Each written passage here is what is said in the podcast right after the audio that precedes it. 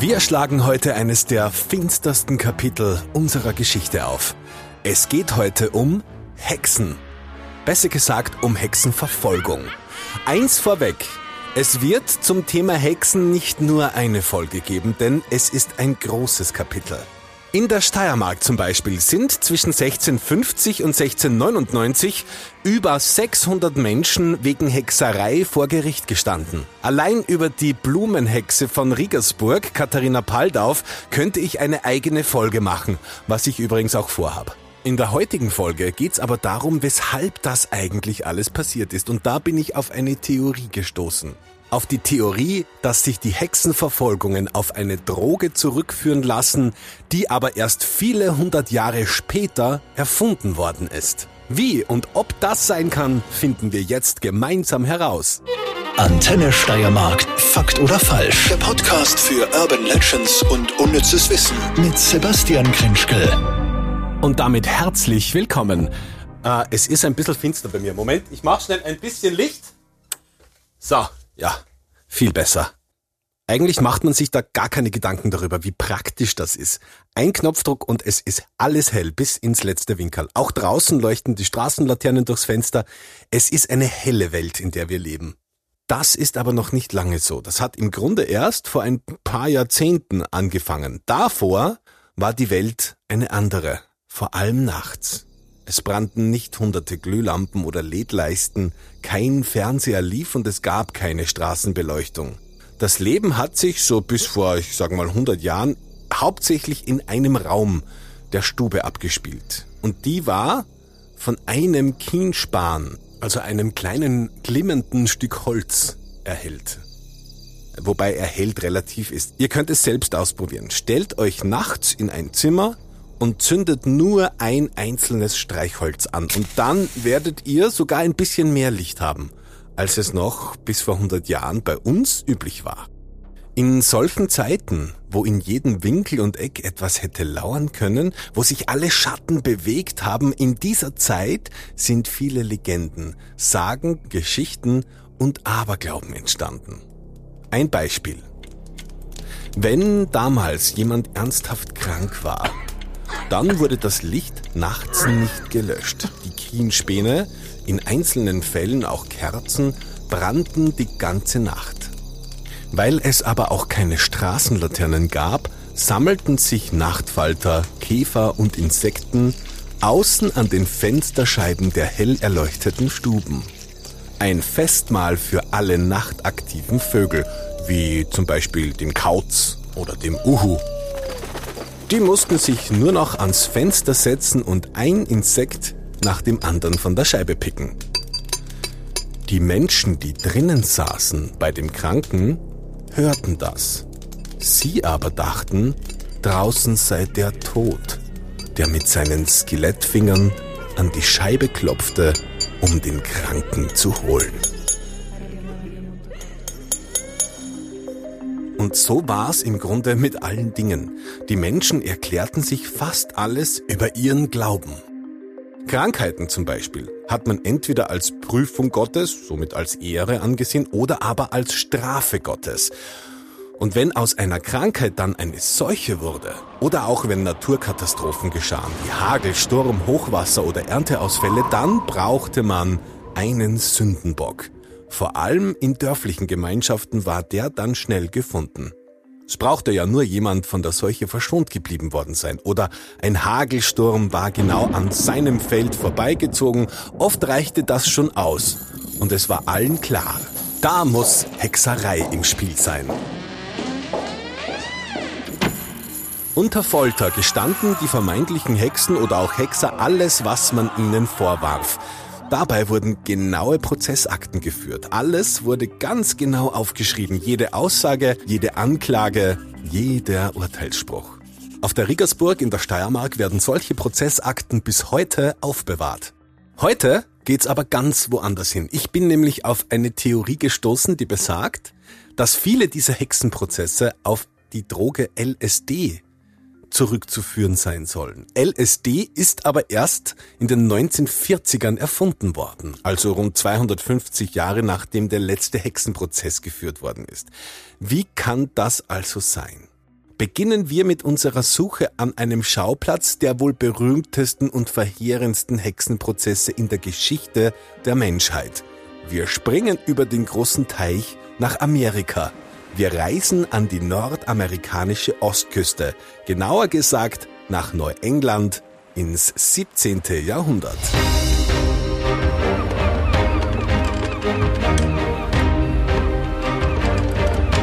Zu der Zeit werden die britischen Kolonien der späteren USA von den strenggläubigen Puritanern besiedelt. Sie bauen Häuser, bewirtschaften das neue und unbekannte Land. Hauptsächlich bauen sie Rocken an, eine besonders nahrhafte und widerstandsfähige Getreideart. Und die Puritaner gründen Siedlungen. Eine dieser Siedlungen nennen sie Salem.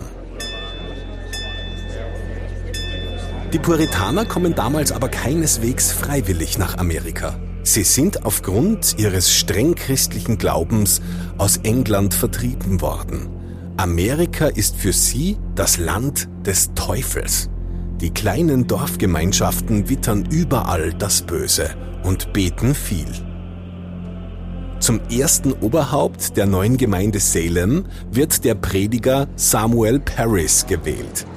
Ein selbst für Puritanerverhältnisse religiöser Hardliner – und ausgerechnet seine Tochter bringt unfreiwillig den Stein ins Rollen.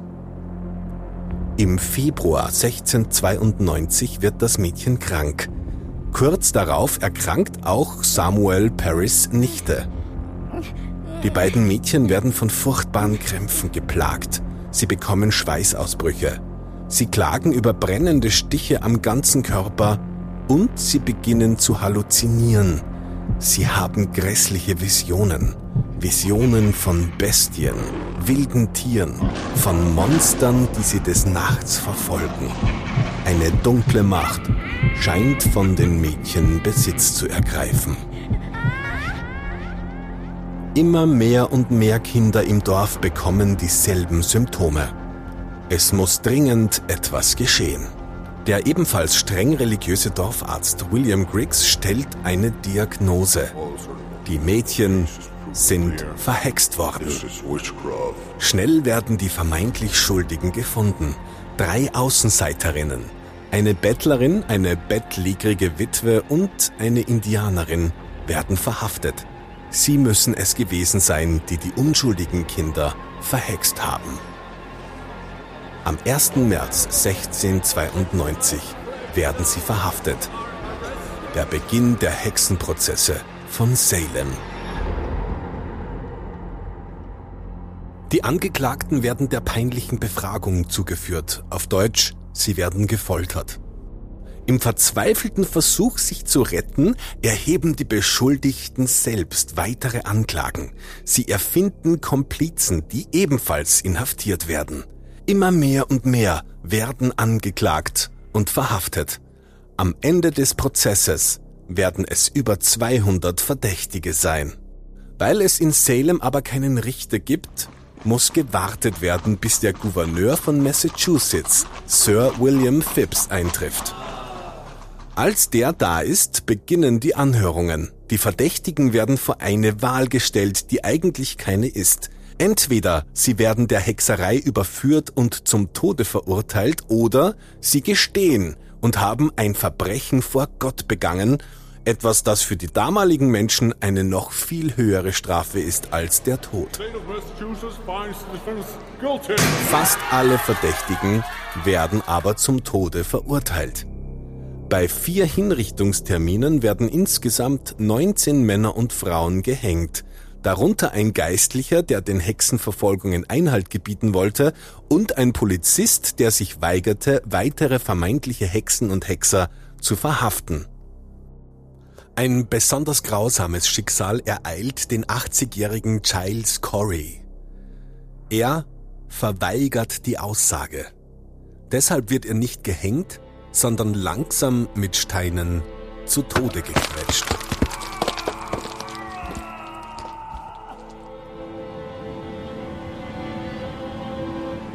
Während der Hexenprozesse verwandelt sich Salem in eine Geisterstadt. Die Felder werden nicht bestellt, die Mühlen, Sägewerke, Schmieden bleiben still, weil viele der Arbeiter, Bauern und Handwerker im Gefängnis sitzen. Die Menschen leiden Hunger, haben keine Arbeit, können ihre Häuser nicht erhalten. Erst das Schreiben Bostoner Geistlicher stoppt den Wahnsinn. Im Oktober 1692 klagen sie an, dass ein Freispruch zehn vermeintlicher Hexen sinnvoller sei als die Ermordung eines Unschuldigen. Kurz darauf werden die Prozesse eingestellt. Die letzten Verdächtigen werden ein Jahr darauf, im Frühjahr 1694, freigelassen.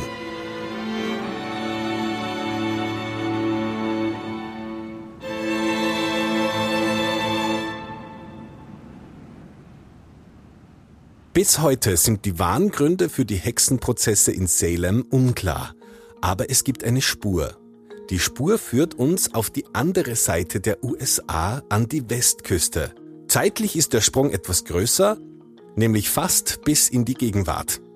Es geht nach Santa Barbara, Kalifornien, ins Jahr 1976. An der dortigen Universität arbeitet und forscht die Psychologin Linda Caporal. Sie blättert eines Tages durch die Gerichtsakten der Salemer Hexenprozesse. Dabei fällt ihr etwas auf.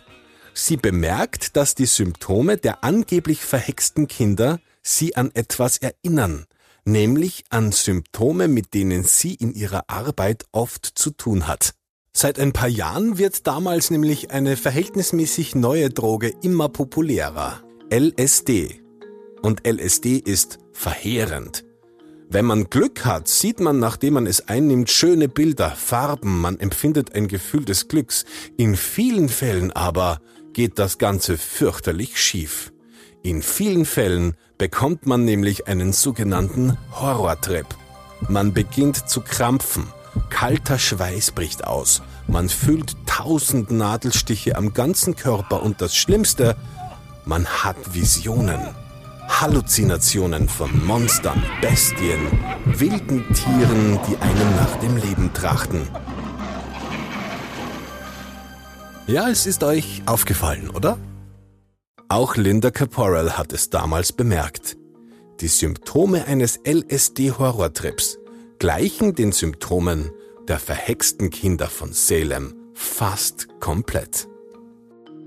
Waren die Kinder von Salem auf einem schlechten LSD-Trip? Unmöglich, werden sie sagen. LSD ist erst 250 Jahre später erfunden worden. Wie kann das sein? Eine Antwort darauf könnte sich in einem Schweizer Labor finden. Der Chemiker Albert Hoffmann experimentiert dort mit einer sehr giftigen Pilzart, dem Mutterkornpilz. Er ist auf der Suche nach einem Mittel, zur Kreislaufanregung. Eine harmlose Aufgabe. Im Jahr 1938 gelingt es ihm erstmals, einen Wirkstoff aus dem Pilz zu isolieren. Das Alkaloid Lysergsäure-Diethylamid oder kurz LSD. Zu dem Zeitpunkt hat Hoffmann noch keine Ahnung über die Wirkung dieses Stoffes, doch er sollte es bald am eigenen Leib erfahren. Denn er passt nicht auf und eine kleine Menge reines LSD tropft auf seine Hand. Jetzt erfährt er die Wirkung am eigenen Leib.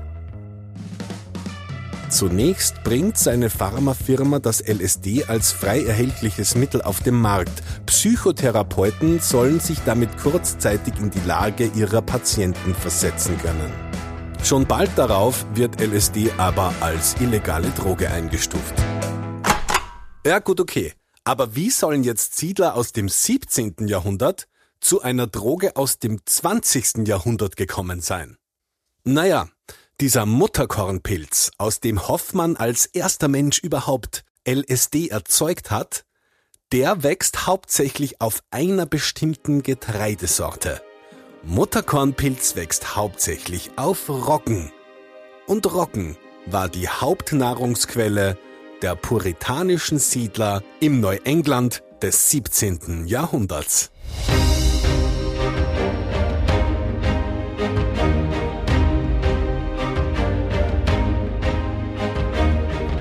Als ich ein Kind war, ist meine Oma mit mir mal irgendwo an der österreich-bayerischen Grenze, glaube ich, war das, durch ein wildes Roggenfeld gewandert.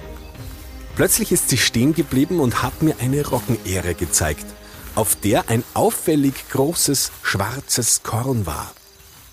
Das, hat sie mir damals gesagt, das ist Mutterkorn. Es sieht fast gleich aus wie alle anderen Körner, nur größer und dünkler, ist aber hochgiftig. Durch strenge Lebensmittelkontrollen und moderne Anbautechniken ist ein Mutterkornpilzbefall heutzutage praktisch unmöglich. Doch in der Neuzeit, im 17. Jahrhundert, in einer Gegend wie Salem, die gerade mal besiedelt worden war und über die die Siedler nichts wussten, ist es leicht möglich, dass Spuren dieses Mutterkornpilzes ins Brot und bis auf die Teller der Siedler gelangten. Vor allem die Kinder wären sehr anfällig gewesen. Sind die Salemer Hexenprozesse also auf eine Mutterkornpilzvergiftung der dortigen Kinder zurückzuführen? Es ist nur eine Theorie und wissenschaftlich bestätigen lässt sie sich nicht. Ganz im Gegenteil, sie wird von den führenden Wissenschaftlern weltweit sogar angezweifelt. Aber Fakt ist, dass viel später zum Beispiel eine komplette Insel in Italien aufgrund eines Mutterkornpilzbefalls zwei Jahre lang auf einem Horrortrip war. Zwischen 1903 und 1905 bekamen alle Einwohner der süditalienischen Insel Alicudi plötzlich Halluzinationen. Auch hier war Mutterkornpilzbefall nachzuweisen. Auch hier war Roggenbrot schuld. Noch schlimmer hat es die französische Kleinstadt Pont-Saint-Esprit in den 1950er Jahren erwischt. Aufgrund einer Mutterkornpilzvergiftung durch die dortige Bäckerei wäre beinahe die gesamte Stadt ausgestorben. Es lässt sich heute nicht mehr beweisen, ob eine Mutterkornpilzvergiftung schuld an den Hexenprozessen in Salem war, aber eines ist klar. Die Hexenverfolgungen, egal ob in der Steiermark, in Salem, in Spanien oder sonst wo auf der Welt, waren eine Massenhysterie, ein gewaltiger Justizirrtum. Dass die Hexenprozesse falsch waren, das ist eindeutig Fakt. Antenne Steiermark. Fakt oder falsch? Der Podcast für Urban Legends und unnützes Wissen mit Sebastian Krenschkel.